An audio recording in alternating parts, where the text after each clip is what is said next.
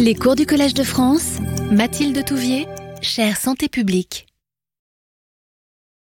Mesdames et messieurs, je suis ravie euh, d'entamer aujourd'hui cette chaire euh, et de vous présenter ce premier cours. Alors, une fois n'est pas coutume, la leçon inaugurale aura lieu euh, aujourd'hui à 18h tout à l'heure. Donc, on commence par, par, un premier cours qui va porter sur la manière dont on construit les preuves scientifiques en matière de relation entre l'alimentation, la nutrition plus largement et la santé. Donc, je suis Mathilde Touvier, je dirige l'équipe de recherche en épidémiologie nutritionnelle. Euh, donc, nous sommes situés sur le, campus de l'hôpital Avicenne à Bobigny. Et c'est une équipe de recherche à la fois euh, INSER, MINRAE, Université Sorbonne Paris-Nord, Université Paris-Cité et Conservatoire national des arts et métiers. Je vous expliquerai un petit peu mieux tout cela ce soir lors de la leçon inaugurale, mais en France, nous avons ce que l'on appelle le Programme national nutrition santé, le PNNS. Vous connaissez très certainement certaines de ces recommandations, comme le fait de consommer au moins 5 portions de fruits et légumes par jour. Hein, il en existe beaucoup d'autres. Et ces, recommandations que l'on a pu établir et toute la politique nutritionnelle de santé publique qui va avec provient de, des connaissances que nous avons accumulées en matière de recherche, notamment épidémiologique, mais aussi euh, expérimentale, toxicologique. Et aujourd'hui, on va essayer de comprendre, de décrypter comment est-ce qu'on passe justement de la production de ces connaissances scientifiques en matière de recherche à ces recommandations et plus largement cette politique nutritionnelle de santé publique. Alors j'ai trouvé euh, important euh, de, donner ce cours aujourd'hui, notamment puisque nous sommes dans un contexte où énormément d'éléments circulent en matière de, liens alimentation, nutrition, santé, euh, de par les, réseaux, les réseaux sociaux, de par les, Internet ou, des livres que vous pouvez voir, avec beaucoup d'informations, dont certaines évidemment ne sont pas du tout scientifiquement validées.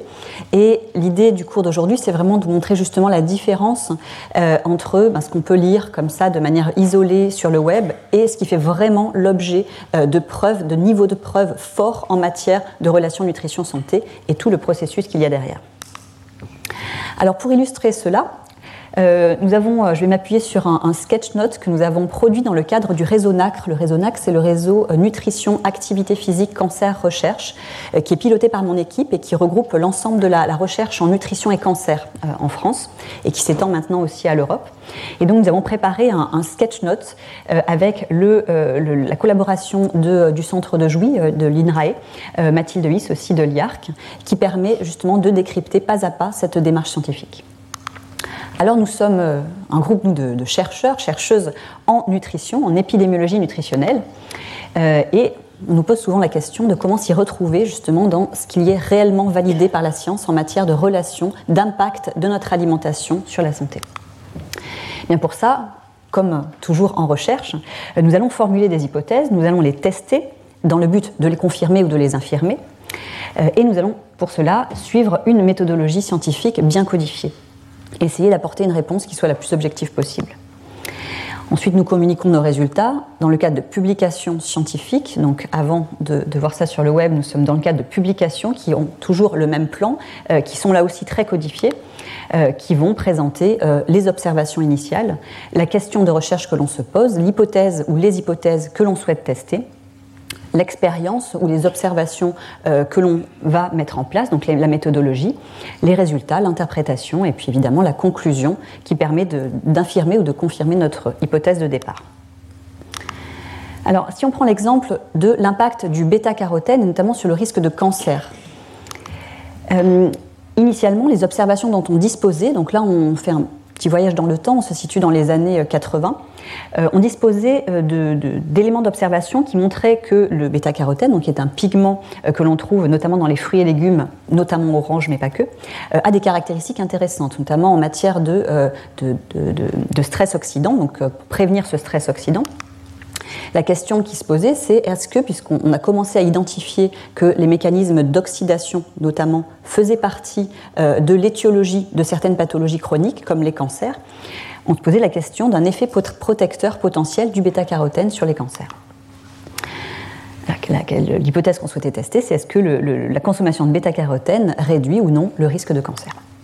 Et donc pour cela, on a mis en place, alors c'est un on un peu général, hein, dans les années 80, je démarrais à peine dans la vie, mais dans, ce cadre-là, les chercheurs ont mis en place différents types d'expérimentation. Euh, donc, ils ont permis, ces, types d'expérimentation ont permis d'analyser les résultats de, chaque étude et puis d'analyser la globalité, l'ensemble des études disponibles pour rendre une conclusion que je vous délivrerai ensuite. Donc tout cela dans le but de confirmer ou non notre hypothèse protectrice du bêta-carotène. Alors, de quel type d'informations disposait-on euh, Eh bien déjà des études au niveau expérimental, des études dites in vitro euh, et in vivo. Donc euh, tout d'abord des études sur des, cellules isolées, donc en dehors des organismes. certaines de ces cellules étaient exposées au bêta-carotène, d'autres pas. Et on étudiait un certain nombre de paramètres pour comprendre comment le bêta-carotène pouvait agir, hein, interagir avec ces cellules pour éventuellement contrecarrer certains mécanismes délétères qui pouvaient euh, jouer un rôle dans la carcinogénèse.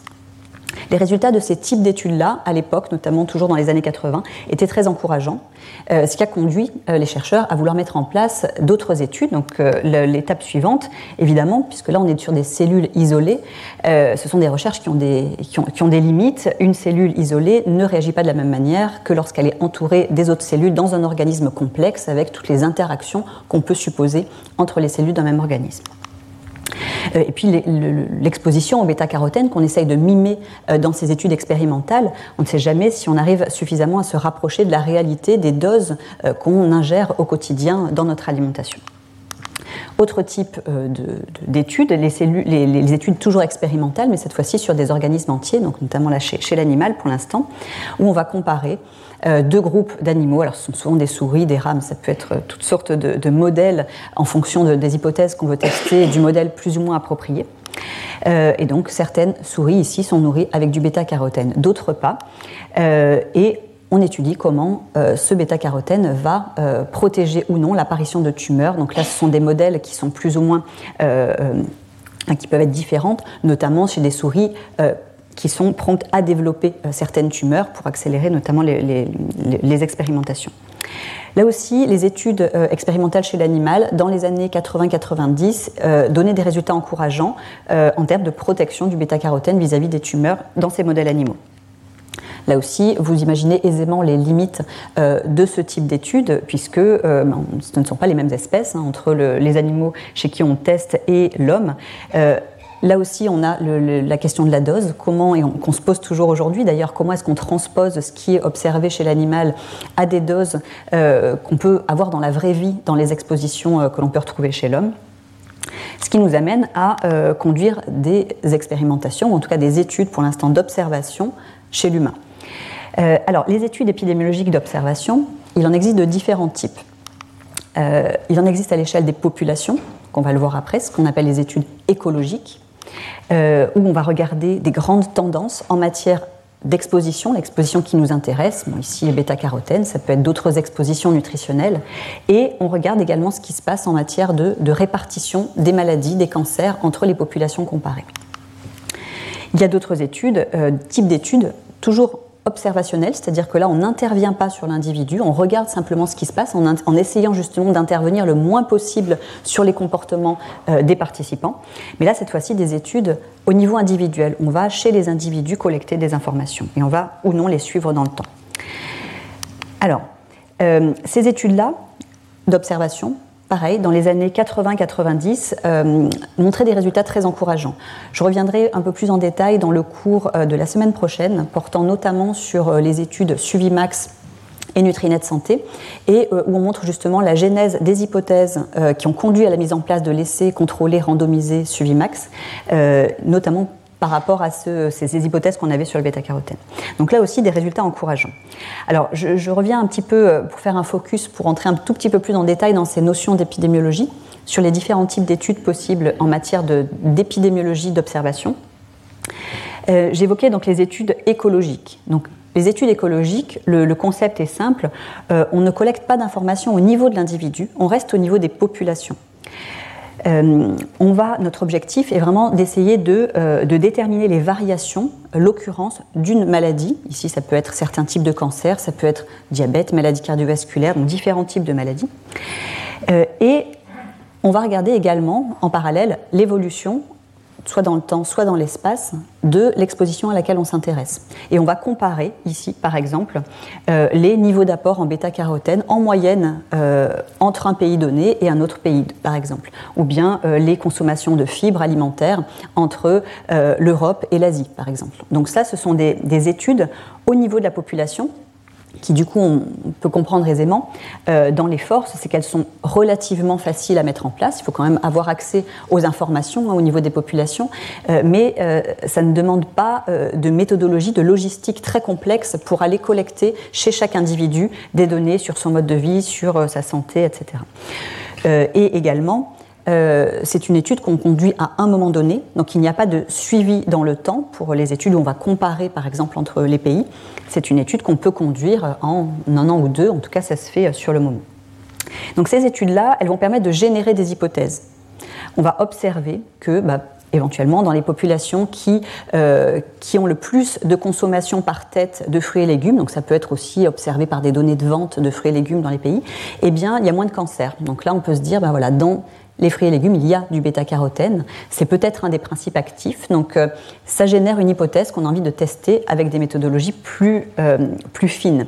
Puisque si on regarde les limites, euh, en revanche, de ce type d'études, eh bien, c'est qu'il y a un fort risque de ce que l'on appelle un biais de confusion. Euh, ce que l'on observe, ce sont des associations.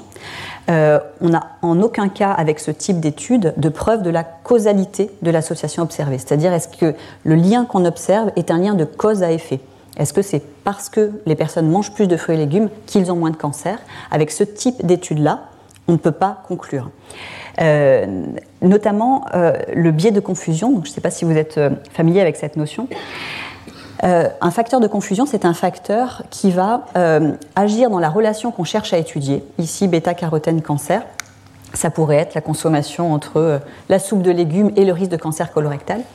Eh bien, s'il y a d'autres facteurs qui sont liés à la fois à notre exposition et à notre maladie, eh bien, il y a une possibilité que en fait, l'association qu'on observe entre notre exposition et notre maladie ne soit pas liée de manière causale à l'exposition, mais soit liée à cet autre facteur. Je vous donne un exemple. Euh, dans l'étude Nutrinet Santé, là aussi je vous, en parlerai beaucoup plus en détail euh, dans les, autres cours, euh, c'est une grande étude que l'on conduit sur 174 000 adultes à l'heure actuelle dans la, population notamment française et qui s'intéresse au comportement alimentaire, aux expositions alimentaires des participants en lien avec euh, tout un ensemble de, pathologies possibles. Eh bien, si on regarde dans cette étude-là, euh, donc c'est une étude d'observation, on n'intervient pas euh, sur les comportements, on essaye justement de modifier les choses le moins possible.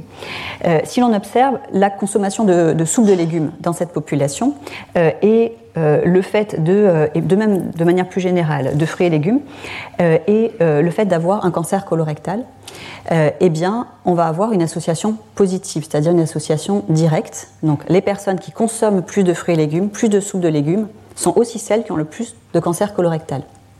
Donc dit comme ça, évidemment, euh, si on en reste là, on se dit, bah là, il y a quand même un problème, on est en, inadéquation complètement avec ce qu'on raconte avec le Programme national nutrition santé. Et donc là, tout simplement, en tout cas pour nous, c'est censé être simple à ce stade épidémiologiste, on se dit, il y a forcément un tiers facteur, un facteur de confusion qui biaise l'association qu'on cherche à expliquer. Et là, en l'occurrence, euh, le tiers facteur, euh, le facteur de confusion majeur, c'est l'âge. C'est-à-dire qu'on a encore, même s'il y a une, uniformisation euh, des, consommations alimentaires par certains égards, il y a quand même encore des grandes tendances. et bah, notamment, les jeunes ne sont pas ceux qui mangent le mieux en termes de, fruits et légumes, de soupe de légumes, etc. Et plus on avance en âge, mieux c'est sur ce paramètre-là. et donc, Hélas également, plus on avance en âge, plus on risque de développer un cancer colorectal ou une autre maladie. Et donc là, en fait, l'association qu'on observe est purement euh, biaisée par ce facteur de confusion qui est l'âge. Donc dans nos modèles, euh, euh, comme dans l'étude du Trinet Santé, dont je vais vous parler, c'est un autre type d'étude, on peut prendre en compte ces facteurs de confusion. Mais dans une étude écologique comme celle-là, alors on peut ajuster sur la structure d'âge de la population, mais après tout ce qui va se passer au niveau individuel, le fait de fumer ou pas, de faire de l'activité physique ou pas, etc., tout cela, on n'a pas les données au niveau de, la population et donc on ne peut pas prendre en compte ces facteurs de confusion. Donc ces études-là, elles sont euh, très utiles pour générer des hypothèses, mais il faut aller plus loin. C'est notamment l'objectif d'autres types d'études d'observation. Donc cette fois-ci, on monte un petit peu en termes de, qualité, de fiabilité euh, des études. Donc j'ai essayé de représenter ça par la flèche des forces et limites, là où on est un peu plus équilibré. Dans la diapo précédente, on était plus du côté des limites. Euh, donc avec ce type d'études-là, ce sont les études qui s'appellent cas témoins. Donc comme son nom l'indique, cas témoins, on va prendre un groupe euh, de cas qui donc, a la pathologie qui nous intéresse un groupe de témoins indemnes de cette pathologie euh, qu'on est en train d'étudier, et on va mesurer euh, leurs expositions. Donc ici, leurs apports en bêta-carotène, en, fruits et légumes, en sel, en fibres, peu importe ce qu'on qu'on essaye d'étudier. Euh, et on va s'intéresser à ces expositions-là, donc au niveau individuel. Donc là, on va procéder avec J'aurai l'occasion de vous montrer des exemples dans Nutrinet, soit des, enregistrements alimentaires de 24 heures, des questionnaires de fréquence. Donc on a tout un ensemble d'outils euh, qui permettent de collecter ces informations sur l'alimentation des participants. Et puis, on va euh, ici bah, comparer entre le groupe des cas le groupe des témoins qui est le plus ou le moins exposé aux facteurs qu'on étudie. Euh, là, on est donc au niveau individuel, donc c'est une des forces de cette étude. On, peut travailler sur des pathologies qui sont relativement rares, parce que là, on va aller dans le service ou les services hospitaliers euh, spécialisés dans cette euh, pathologie, et donc on va recruter tous les cas qui ont déjà la maladie. On n'a pas besoin d'attendre des années qu'une maladie rare se déclare dans un échantillon avec un effectif limité in fine. Donc on a, on a cette possibilité. évidemment, les coûts sont plus élevés que euh, dans les études écologiques, mais par contre, il reste moins élevé que dans les études qu'on va voir après, les études de cohorte. On peut avoir des résultats rapidement, puisque là, encore une fois, on n'attend pas que la maladie se développe, la maladie est déjà là euh, dans le groupe des cas, et, puis donc euh, on a des témoins pour comparer et euh, on peut tester un ensemble de facteurs. On a en général une hypothèse principale qui nous a conduit à mettre en place l'étude sur un facteur nutritionnel donné, mais comme on peut collecter un ensemble de paramètres, on va aussi pouvoir comparer d'autres choses. Donc on n'a pas besoin de tester un seul facteur. Et puis on est dans une situation qui est proche de la vie réelle. On essaye en tout cas là aussi euh, d'intervenir le moins possible euh, et de, biaiser le moins possible les déclarations. Donc on, est, on, est dans on essaye d'avoir les, les, consommations, les apports de la vraie vie chez ces participants. Alors le, problème ici dans ce type d'étude, c'est notamment le biais de classement euh, sur la mesure de l'exposition si on s'intéresse à une exposition passée. Parce que là, si on, reprend notre hypothèse qui est ce que le bêta-carotène euh, influence euh, la carcinogénèse, donc dans, une hypothèse plutôt protectrice, c'est pas le bêta-carotène qu'on a mangé la veille qui va le lendemain conduire à un diagnostic de cancer. C'est à peu près jamais ça en nutrition. On est sur des processus qui vont prendre un an, cinq ans, dix ans, voire plus. Et donc, ici, on aurait envie d'interroger les participants sur ce qu'ils ont fait il y a 5 ans, 10 ans. Mais alors, allons nous souvenir de ce qu'on a mangé il y a 5 ans ou 10 ans. Euh, on va réussir à avoir les grandes tendances, mais évidemment euh, qu'on aura un biais de mémoire euh, pour arriver à recoller les morceaux de notre histoire alimentaire il y a des années. A l'inverse, il y a aussi des études cas témoins qui s'intéressent à l'exposition en ce moment. Donc là, on ne va pas chercher à, euh, de manière rétrospective, euh, connaître les consommations il y a 5 ans ou 10 ans, et on va demander ce que les personnes mangent en ce moment.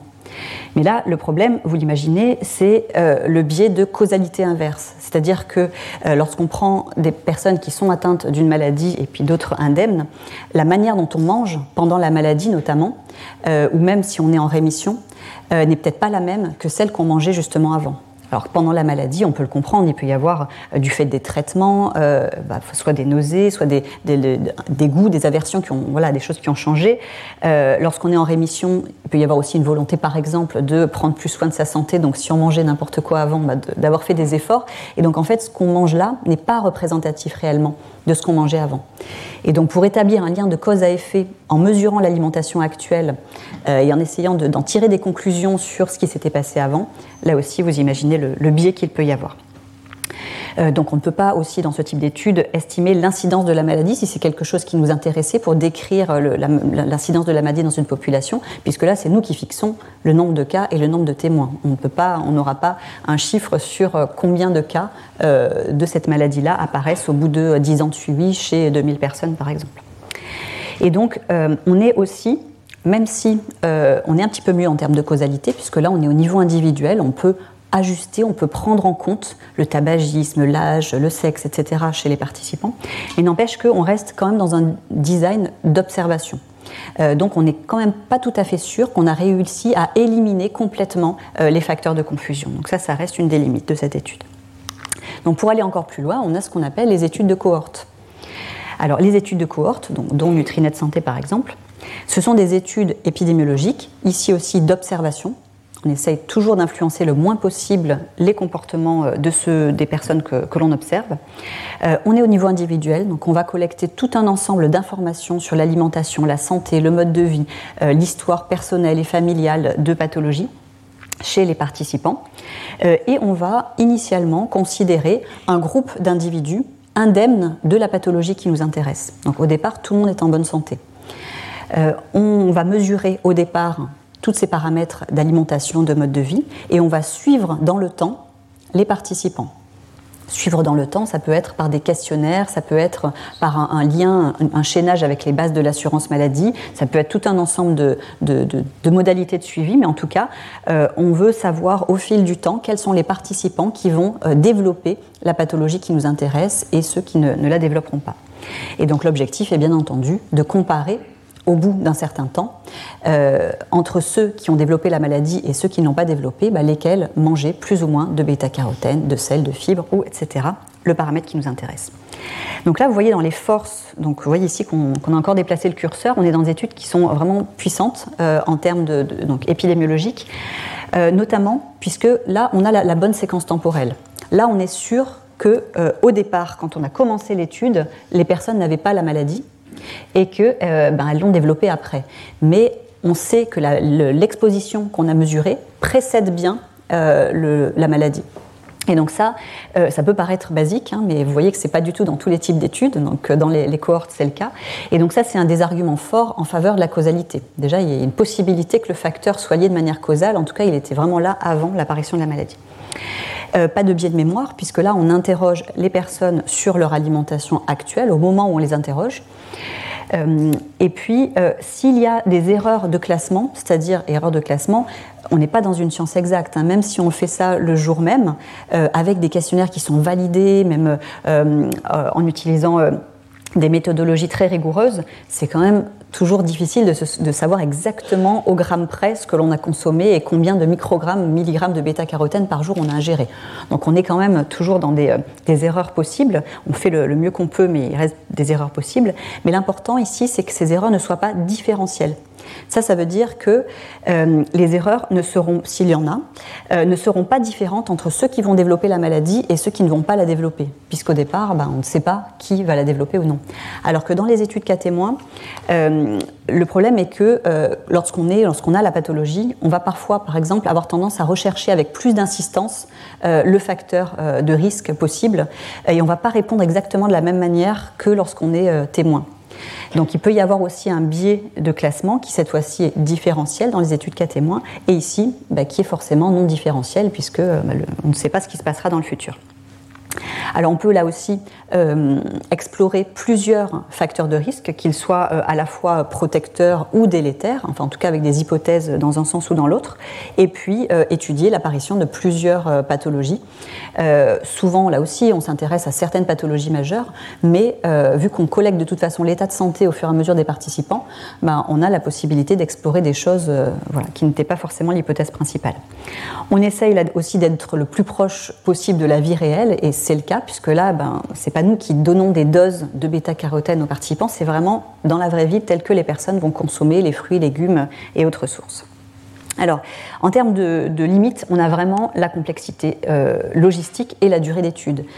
Euh, complexité logistique, puisque vous imaginez, euh, ici, ce n'est pas juste à un temps donné qu'on s'intéresse euh, à la consommation euh, alimentaire et euh, à l'état de santé des participants, il faut faire ça pendant de nombreuses années. Et quand on s'intéresse notamment à des pathologies comme les cancers qui vont mettre plusieurs années, voire dizaines d'années à se développer, ce sont des études qui durent longtemps. Et donc évidemment, on n'a pas non plus les résultats tout de suite. Donc il faut là aussi pouvoir, et puis c'est important aussi d'avoir ça en tête pour la recherche, c'est une recherche qui prend du temps. Euh, et il faut pouvoir investir aujourd'hui, euh, d'un point de vue bah, moyen pour la recherche publique et en même temps euh, temps de recherche des chercheurs, pour des choses qui parfois porteront leurs fruits 10 ans, 15 ans ou 20 ans plus tard. Le coût est donc élevé, mais on verra aussi la semaine prochaine avec Nutrinet comment, grâce aux outils digitaux, à Internet, on arrive aujourd'hui à réduire drastiquement les coûts par rapport à ce qu'il y avait dans les années justement 80-90 avec Suvimax par exemple. On a toujours quand même comme limite cette possible confusion résiduelle. Donc là aussi, euh, on collecte le tabagisme, l'activité physique, l'exposition solaire, la prise de médicaments, on collecte beaucoup beaucoup de choses sur ces participants. On peut ajuster, on peut prendre en compte tout ça dans nos modèles, mais on n'est quand même toujours pas dans un design d'études expérimentales, comme on va le voir juste après, où on va donner une dose de bêta-carotène euh, à un groupe euh, au hasard, puis à l'autre qui aura un placebo, et comparer ça. On n'est pas dans, une, dans un design expérimental. Donc on, on ne peut pas garantir à 100% qu'on a éliminé tous les biais de confusion, mais avec une étude de cohorte bien conduite, on peut quand même euh, les éliminer au maximum. Donc si on reprend le fil conducteur de notre, euh, de notre étude, puisque là on a fait une petite parenthèse un peu plus fouillée sur les études euh, d'observation, l'autre angle d'attaque, toujours chez l'humain, c'est de conduire des études d'intervention. Donc là, en fait, finalement, un petit peu comme ce qui se passe chez l'animal, on va conduire une expérimentation réellement en prenant un groupe de volontaires, en répartissant au hasard, et cette étape de randomisation est vraiment importante, euh, en deux groupes. Alors ça peut être plus complexe comme design, mais on va dire deux groupes. Un groupe qui va recevoir euh, ici, donc si on voulait tester le bêta-carotène, on va procéder avec des compléments alimentaires. Hein. donc euh, un groupe qui va recevoir le bêta-carotène et l'autre groupe un placebo. donc là, c'est un essai randomisé puisqu'on a euh, réparti au hasard les participants. C'est un essai ici en double aveugle puisque ni l'expérimentateur qui va donner régulièrement euh, les comprimés aux participants, ni le participant lui-même ne sait dans quel groupe il est. Donc euh, les comprimés sont exactement les mêmes, même couleur, même forme, etc. Euh, de manière à ce qu'il n'y ait pas de biais là aussi, euh, notamment avec l'expérimentateur qui voudrait, ben voilà, parce qu'il voit qu'une personne va moins bien, par compassion, lui donner le groupe intervention. Enfin, voilà. on, essaye d'être vraiment qu'il n'y ait aucun biais possible, ni du côté du participant, ni du côté de l'expérimentateur. Donc ça, c'est ce qu'on appelle le double aveugle. Et donc là, lorsque on a des résultats par ce type d'étude, c'est un argument fort en faveur de la causalité puisque là, cette fois-ci, on pense qu'on a, on a toutes les chances de notre côté pour avoir éliminé complètement, notamment ces biais de confusion, du fait de l'étape de randomisation. Donc là, euh, si on reste sur cet exemple bêta-carotène, dans les années 80-90, euh, et là encore, c'est ce qu'on développera la semaine prochaine, euh, c'était pas très concluant. C'est-à-dire qu'il y avait peu de réduction de risque, voire même dans certaines populations, une augmentation de risque pour, pour certains cancers.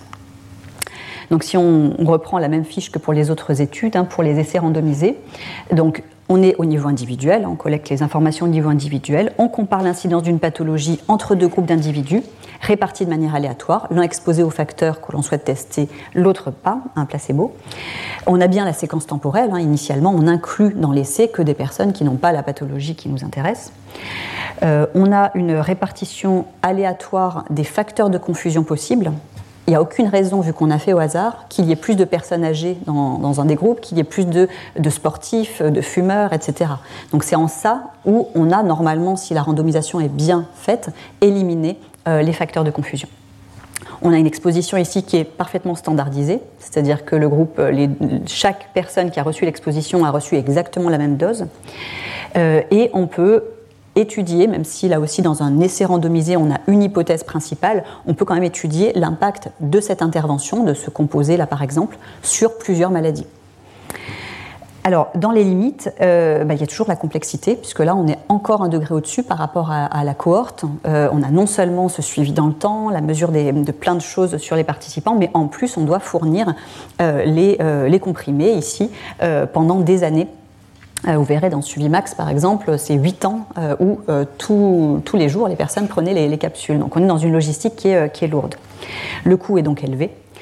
on a des conditions qui sont parfois éloignées de la vie réelle, puisque là, déjà les doses qui sont parfois testées, c'est difficile de les, les, raccrocher parfois à la réalité. Et puis, euh, ben, est-ce que dans la vie réelle, on, serait aussi compliant euh, à prendre tous les jours euh, la même dose, même si on les prend par les fruits et légumes, etc., que ce qui est testé ici? Donc on est quand même dans un design vraiment expérimental qui s'éloigne quand même un petit peu de ce qu'on peut trouver dans la, dans la réalité.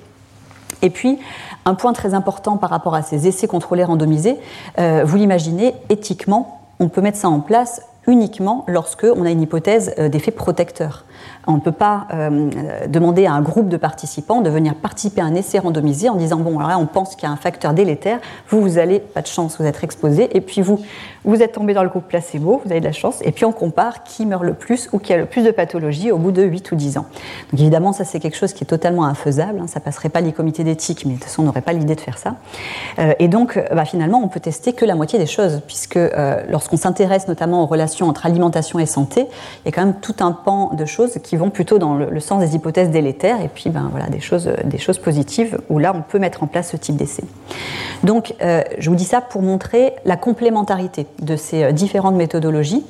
Euh, on entend parfois euh, bah, si c'est pas un essai randomisé, c'est pas bon. Si c'est sur la souris, bah, de toute façon, ça reste sur la souris, donc ça n'a rien à voir avec l'homme. On balaye tout. Si c'est une étude d'observation, bah, on n'est pas sûr que les biais de confusion aient été éliminés, on balaye tout. Donc l'intérêt vraiment là, c'est de vous montrer qu'il n'y a pas un seul type d'étude qui vaut le coup d'être regardé et que c'est vraiment un faisceau d'arguments auquel on va s'intéresser. Donc on finit notre, notre sketch note, c'est la première partie de l'exposé, euh, toujours sur le bêta-carotène, où là, euh, on a du coup des études expérimentales euh, sur des, des, cellules isolées, des études in vivo chez l'animal, tout cela avec des résultats plutôt concluants.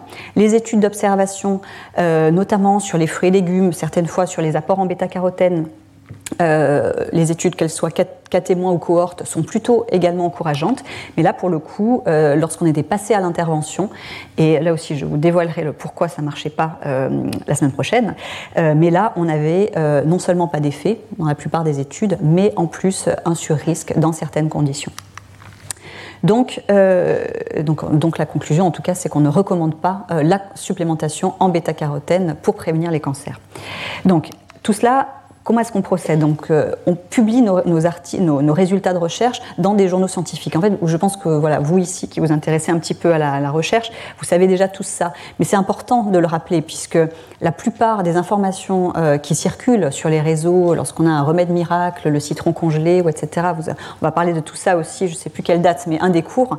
Euh, et ben là, vous ne trouverez pas beaucoup de publications scientifiques et rigoureuses de cette manière-là qui étayent l'hypothèse qui est avancée dans ces messages-là. Donc on publie notre, article scientifique, et, là c'est vraiment un processus qui est, euh, long. Euh, on rédige notre article selon le plan qu'on a vu au départ, on envoie ça à des journaux scientifiques donc ça peut être des journaux dans notre domaine, soit euh, de médecine générale, euh, ou des journaux d'épidémiologie, de nutrition. Euh, nous, on est au carrefour entre différentes sciences, donc on a le, choix de, plusieurs journaux. et là, les journaux sont, les, les, articles scientifiques que l'on envoie sont peer-reviewés, on appelle ça, donc reviewés par des pairs, qui vont donc 1, 2, 3, jusqu'à 5, 6 reviewers parfois.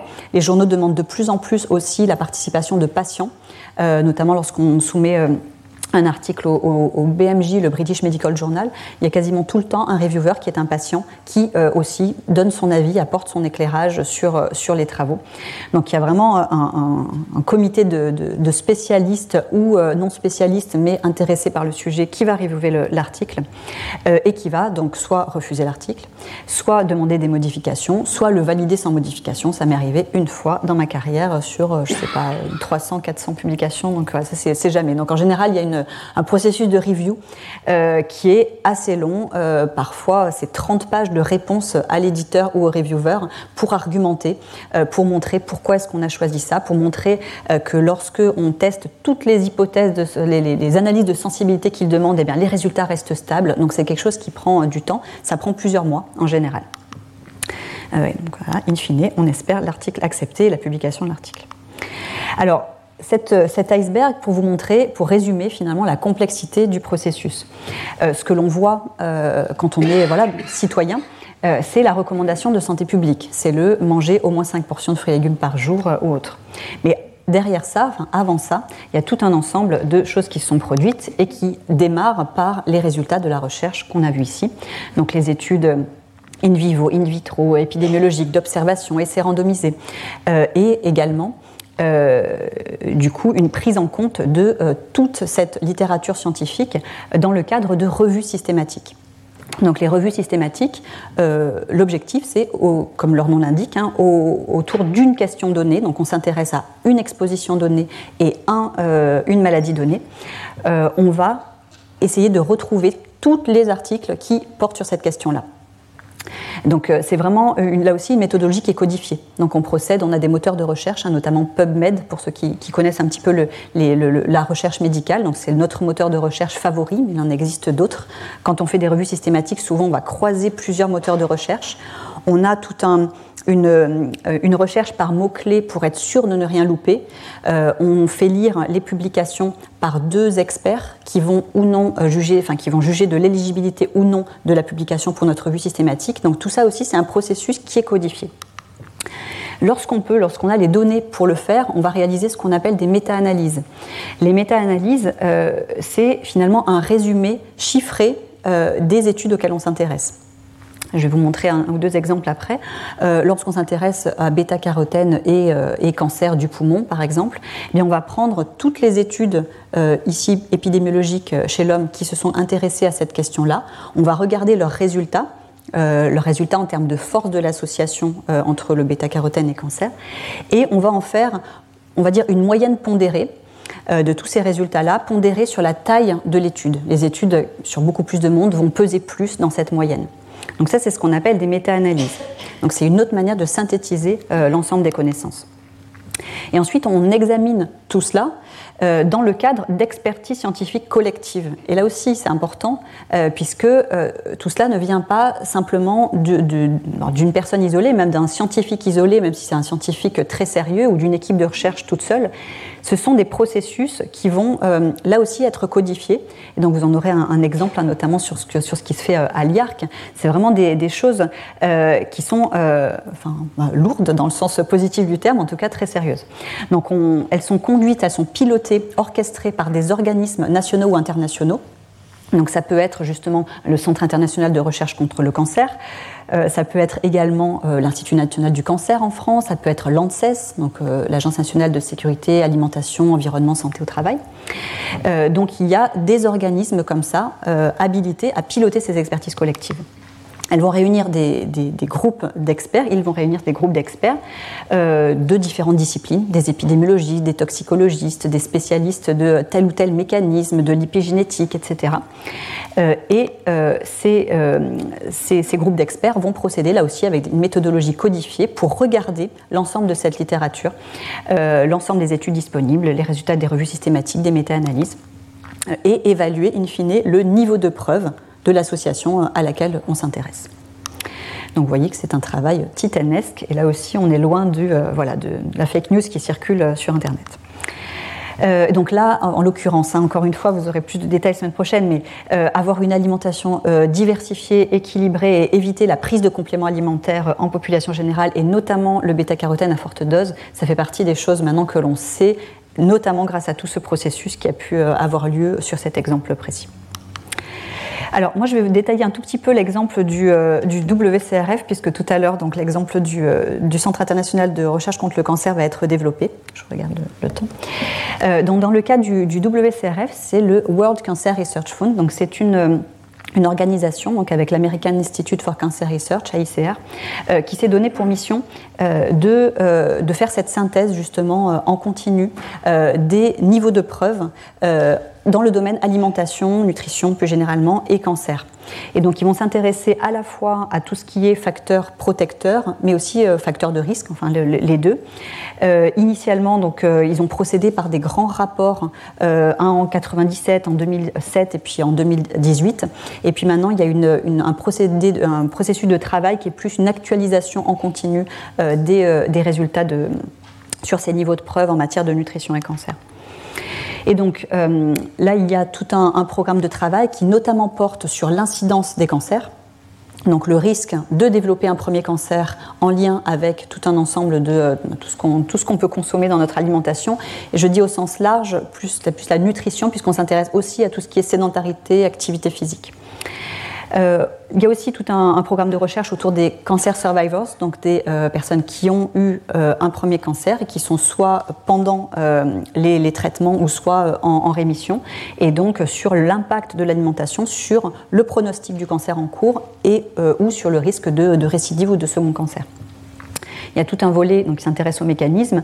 Et puis, étant donné que l'obésité, là aussi on le verra, notamment dans la leçon inaugurale, l'obésité est un facteur de risque fort et reconnu maintenant de différentes, de nombreuses localisations de cancer, le WCRF s'est aussi intéressé à tout ce qui est facteur de risque ou facteur protecteur prouvé, avéré d'obésité.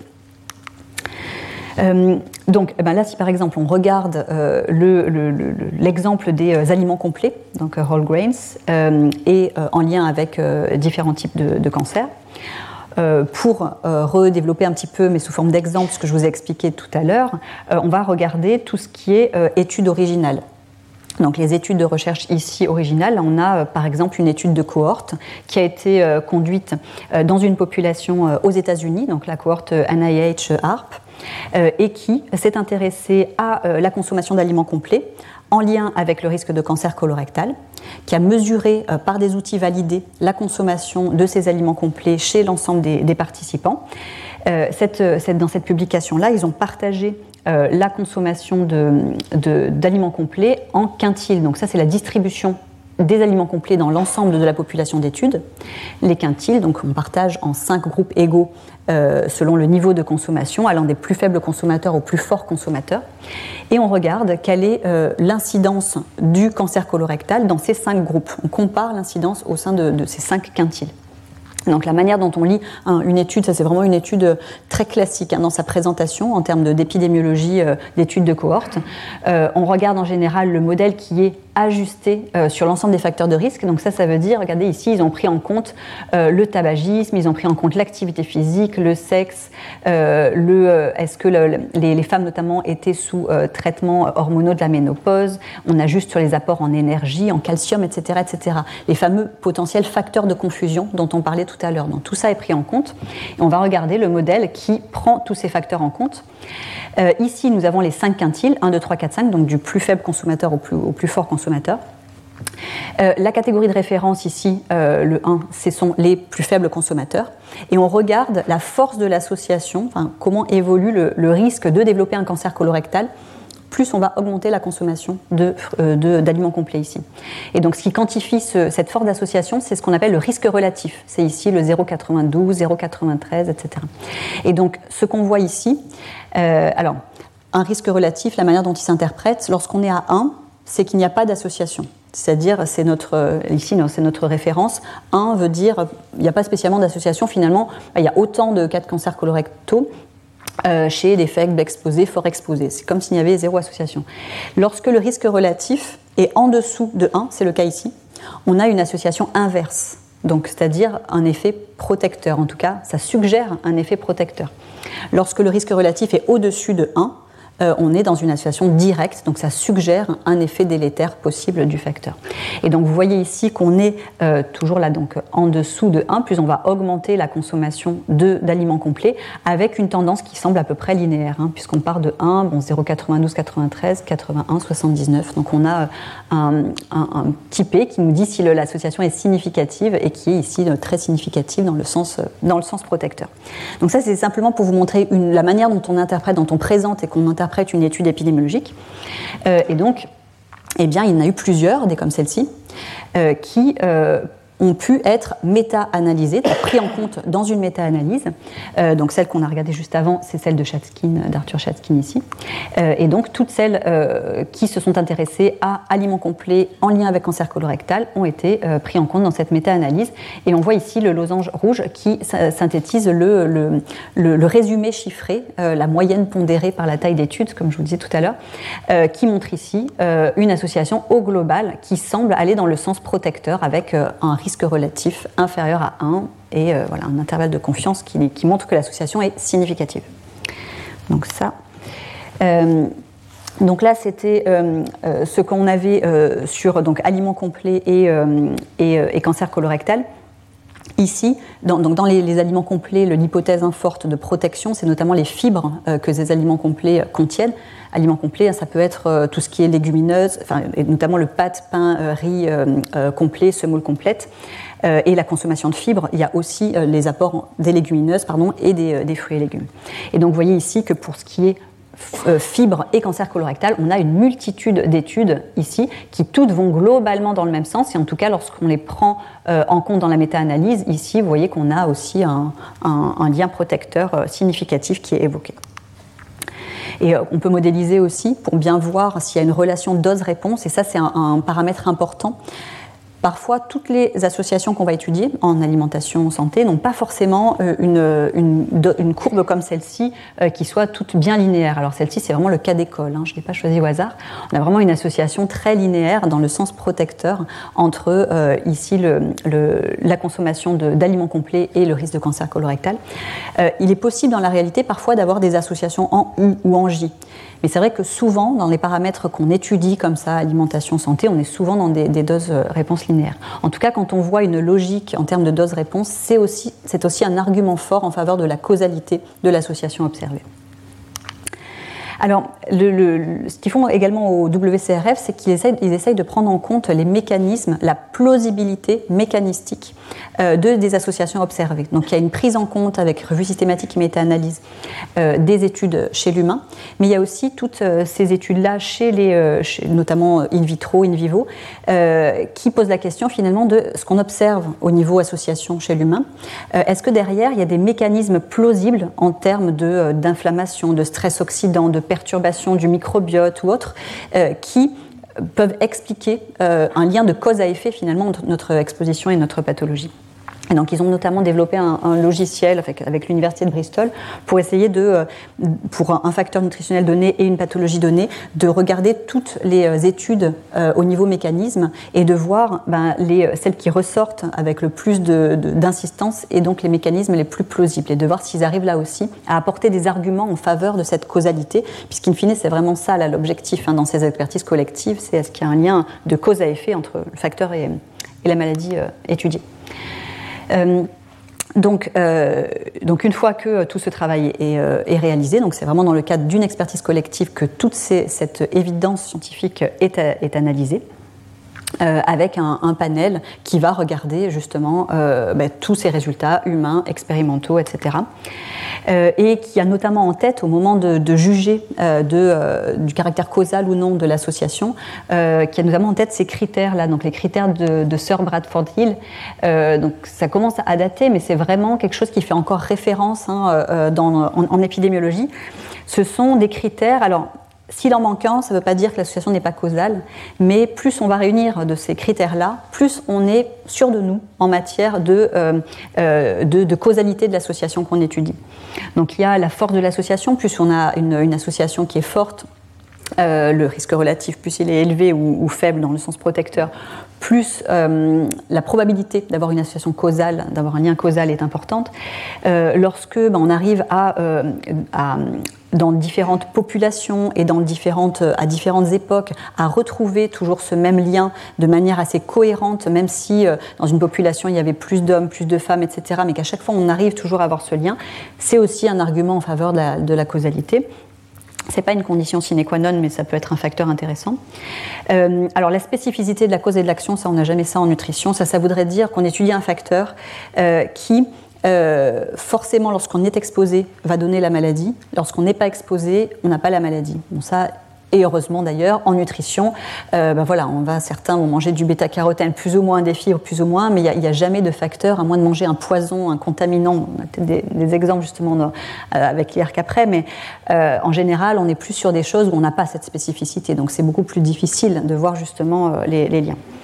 Euh, la relation dose-effet, on en a parlé. La plausibilité biologique, mécanistique, c'est un argument également important. Euh, est-ce qu'on a des, aspects euh, expérimentaux chez l'animal, in vitro, in vivo Pour étayer tout ça, c'est important. Et analogie, c'est lorsqu'on étudie un facteur finalement qui peut être proche d'un point de vue chimie organique, d'un point de vue pharmacologique, d'un autre facteur, pour lequel là on a des preuves très fortes d'action, ben, ça peut voilà, être un argument de plus en disant il est plausible que ce facteur-là agisse également, puisque d'un point de vue biochimique, il a des similarités par exemple avec l'autre. Alors, dans le l'objectif final de ces expertises collectives, c'est vraiment de, donner un niveau de preuve. Euh, et donc, ici, par exemple, au WCRF, c'est un certain codage, euh, au CIRC, c'en est un autre. Mais euh, l'idée, c'est bah, d'avoir des, niveaux de preuve les plus forts possibles lorsqu'on y parvient, lorsque les preuves sont là, donc qui peuvent aller de, probable à, à, convaincant là, pour le WCRF.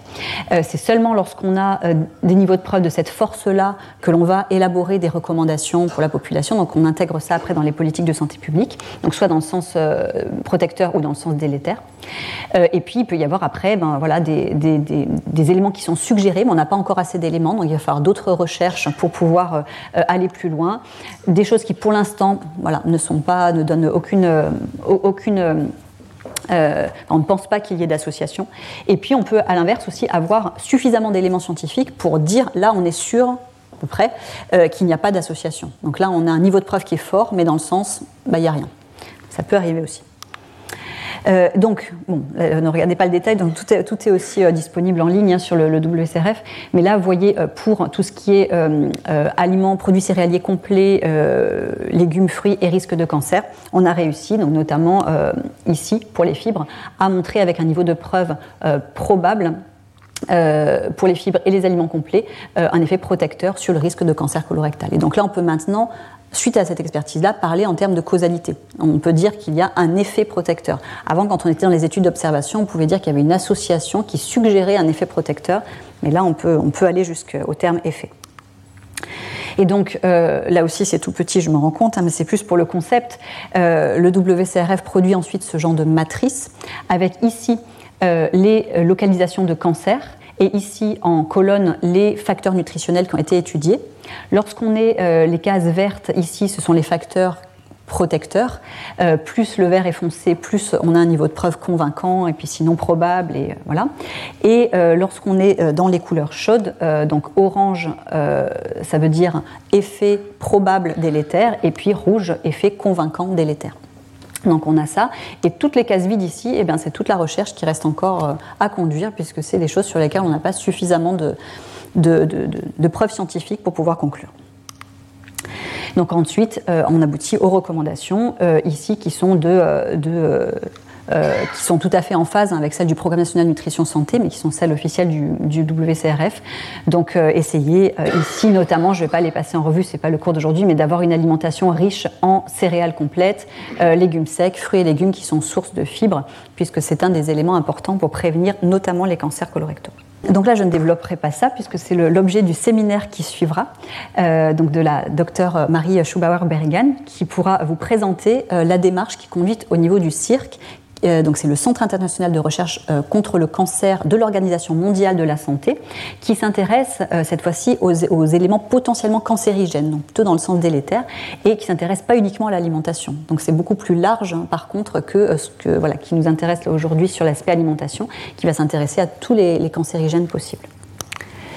Euh, on a aussi au niveau national une, démarche d'expertise collective qui a été conduite il y a quelques années maintenant avec l'Institut national du cancer et notamment en focalisant sur les facteurs de risque ou protecteurs les plus pertinents pour la population française. Donc là aussi, vous trouverez toutes les, conclusions sur le site de, de l'INCA, l'Institut national du cancer. Euh, et pour vous, expliquer aussi, euh, enfin voilà, pour, remontrer finalement que toutes ces processus, ces, processus, ces procédures euh, d'expertise collective sont là aussi très codifiées avec des méthodologies, une réflexion aussi méthodologique sur comment conduire des expertises collectives les plus fiables possibles. et donc ça, notamment, il y a eu tout un groupe d'experts de, à l'ANSES auquel j'ai participé il y a quelques années pour essayer de voir bah, comment est-ce qu'on prend en compte l'incertitude, comment est-ce qu'on on arrive à établir le poids des preuves en, en matière notamment alimentation et santé. Euh, donc une fois qu'on en est euh, à ce niveau-là, eh ben, on est en, capacité de pouvoir produire notamment euh, des éléments pour le public, comme par exemple cette fiche produite par le réseau NACRE, dont je vous parlais au départ, où on va synthétiser pour un facteur donné ici les fibres alimentaires euh, bah, tout ce qu'on sait, notamment en matière de protection des cancers. Et donc là, le niveau de preuve euh, probable de protection euh, par rapport au cancer colorectal, on retrouve ça ici. Les sources ici de, fibres, produits céréaliers complets, légumineuses, fruits et légumes. le nombre de cas de cancer, notamment colorectaux, attribuable à un manque de consommation de fibres en France à l'heure actuelle. On pourrait éviter 4700 cas de cancer colorectaux par an avec une meilleure consommation de fibres. Et la recommandation qui est au moins 25 grammes de fibres par jour. Donc là, on en est vraiment très loin, puisque vous voyez ici, 87% des Français mangent moins de cette recommandation à l'heure actuelle. Voilà pour ces éléments, pareil que vous retrouvez en ligne. Pareil sur les fruits et légumes, euh, on a ici 6804 euh, cancers qu'on pourrait éviter euh, si on mangeait nos, au moins 5 portions de fruits et légumes par jour. 6800 cas par an en France. Hein. une recommandation ici, donc quand on dit 5 portions, c'est une portion, c'est à peu près 80 à 100 grammes. on a Ici, 58% euh, des adultes, là c'est un chiffre pour les 18-74 ans, euh, qui euh, mangent moins de ces 5 portions-là. Donc vous voyez ici aussi la marge de progression en santé publique qu'on peut avoir. Et là, ça joue à la fois sur les cancers digestifs, mais aussi tout ce qui est des voies aérodigestives supérieures, donc aussi bouche, pharynx, larynx, etc. Également, donc on a des, euh, éléments forts euh, en matière de, protection vis-à-vis du risque de cancer pour ce qui est des produits laitiers. Et là, cette fois-ci, à raison de deux par jour. Donc on reviendra notamment dans le cours sur les, fake news euh, sur le fait qu'on ne soit pas sur le au moins deux portions, parce qu'à plus, il peut y avoir euh, certains risques, mais on est sur le deux portions. Sachant que là, c'est sur l'adulte, lorsqu'on est euh, chez l'ado, l'adolescent ou chez les, personnes, notamment femmes à risque de ménopause, etc., en ménopause à risque d'ostéoporose, pardon, on est plus sur du 3 à 4 portions. Donc là aussi, évidemment, les, les recommandations sont modulées en fonction de la situation physiologique des personnes. Et donc là, quand on dit deux portions, ben, c'est soit 150 euh, ml de lait ou un yaourt, c'est 125 grammes, hein, la portion standard, ou 30 grammes de fromage, c'est la portion euh, standard également. Euh, et avec là, du coup, ben, voilà, un petit peu moins, donc 853 cas de cancer colorectaux qui pourraient être évités avec une, bonne consommation de produits laitiers chaque année. pour l'activité physique, on est sur la recommandation des 30 minutes d'activité physique par jour euh, donc ça, euh, c'est la recommandation Santé publique France officielle, euh, avec une protection vis-à-vis de nombreuses localisations de cancer, donc cancer du sein avant ou après la ménopause, cancer du côlon, cancer de l'endomètre. et on complète cette recommandation des 30 minutes par également essayer de limiter la sédentarité, donc se lever toutes les deux heures, etc. et pratiquer également des activités de renforcement musculaire, d'assouplissement et d'équilibre. Donc ça, c'est la, la recommandation plus détaillée, mais déjà si on arrivait aux 30 minutes euh, d'activité physique dynamique par jour, c'est euh, quelque chose sur lequel aussi, pareil, vous voyez qu'on est loin euh, dans la population ici, dans la population française. Donc l'alcool, là aussi, on reviendra plus en détail, mais c'est vrai que c'est un des facteurs nutritionnels majeurs de risque de cancer. Vous voyez ici toutes les localisations avec des niveaux de preuve convaincants ou probables, en rouge convaincant, orange probable, d'augmentation de risque de manière causale avérée avec la consommation d'alcool et ce dès un verre par jour, avec ici les équivalences en termes de, quantité d'alcool.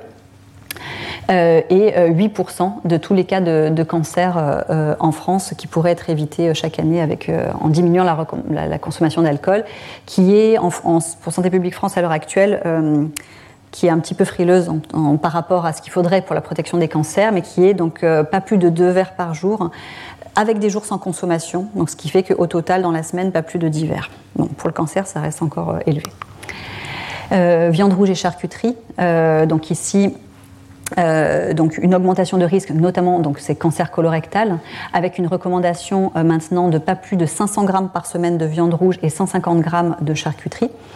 Euh, et ici, donc 5580 nouveaux cas de cancer qui pourraient être évités chaque année grâce à, en suivant ces recommandations. Et voyez ici qu'on est quand même un pays qui consomme pas mal de viande rouge, donc avec 32% pour les viandes rouges et 63% pour les charcuteries d'adultes qui dépassent ces recommandations. Euh, le sel est également reconnu comme facteur de risque de cancer de l'estomac, euh, avec un niveau de preuve probable. Et donc là, le sel, la difficulté, c'est que euh, la salière, hein, c'est vraiment loin d'être le principal vecteur. On trouve c'est surtout dans les aliments transformés. Le pain, lorsqu'il est très salé, est aussi un vecteur important puisqu'on est fort consommateur de pain en France, mais c'est surtout dans tout ce qui est voilà, produits de snacking, charcuterie, fromage aussi. et donc là, réduire la consommation, on est à, vous voyez, 79%, presque 80% de la population qui est au-delà des 6 grammes par jour recommandés. Donc c'est vraiment, on est très trop fort consommateur de sel. Et puis les compléments alimentaires à base de bêta-carotène, dont je vous parlais, à forte dose, on a montré, et on reverra ça en détail, euh, qu'ils augmentaient le risque de cancer à la fois du poumon avec un niveau de preuve fort, et puis on commence à aussi avoir des preuves sur le cancer de l'estomac. Euh, je vous le disais tout à l'heure, vous voyez ici le nombre de localisations de cancer pour lesquelles le surpoids et l'obésité est facteur de risque. C'est vraiment un nombre très important. Euh, et donc ici, la difficulté, c'est que bon, on peut faire des recommandations, euh, notamment en matière d'alimentation, d'activité physique, mais l'obésité étant une pathologie multifactorielle, tout n'est pas entre nos mains. et donc il y, a, aussi des, déterminants plus génétiques ou des choses sur lesquelles il est plus difficile d'agir. mais en tout cas, sur les choses sur lesquelles on peut agir, en tout cas, c'est sûr que c'est important. Donc en conclusion, vous voyez que euh, l'établissement de ces niveaux de preuve euh, en matière de nutrition et santé font l'objet de processus scientifiques rigoureux. Euh, aucune étude scientifique à elle seule n'est parfaite. Euh, chaque étude a des forces et des limites qu'on a pu euh, voir. Euh, les essais contrôlés randomisés, eux aussi, ont des limites, même s'ils sont vraiment très robustes et sont des éléments de preuve intéressants. ils sont réalisables éthiquement uniquement sur les facteurs protecteurs. Il y a vraiment une complémentarité des différents types d'études qui sont regardées dans le cadre d'un faisceau d'arguments qu'on essaye de réunir en faveur de la causalité du lien qu'on étudie et euh, que tout cela est vraiment nécessaire euh, à, euh, au préalable hein, à la mise en place de politiques ou d'outils de santé publique, de recommandations, d'étiquetage, de, politiques de prix, taxation, allégation, etc. Il faut vraiment qu'il y ait eu tout ça avant. Donc, je vous donne rendez-vous euh, immédiatement avec le euh, docteur donc, Schubauer-Berrigan pour voir un petit peu comment ça se passe au niveau du Centre international de recherche contre le cancer, de l'OMS, pour la prise en compte, la constitution de, ces niveaux de preuves dans le cadre de ce qu'ils appellent les monographies. je vous donne rendez-vous également pour la leçon inaugurale qui aura lieu tout à l'heure à 18h. Euh, et puis la semaine prochaine, nous aurons l'occasion de regarder euh, avec une notion un petit peu voilà, historique dans les coulisses de ces grandes études, la logistique qu'il y, a, derrière, de ce qu'on a mis en place pour l'étude Suvimax, à Nutrinet Santé plus moderne, et puis, euh, en passant par d'autres études également. Et puis Elio Riboli, pour professeur Elio Riboli, viendra de l'Imperial College pour nous présenter la cohorte EPIC, donc pour donner un élargissement européen à cette, ce cours sur les cohortes.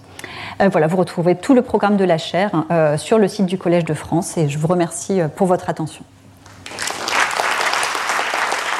Retrouvez tous les contenus du Collège de France sur www.colège-2-france.fr.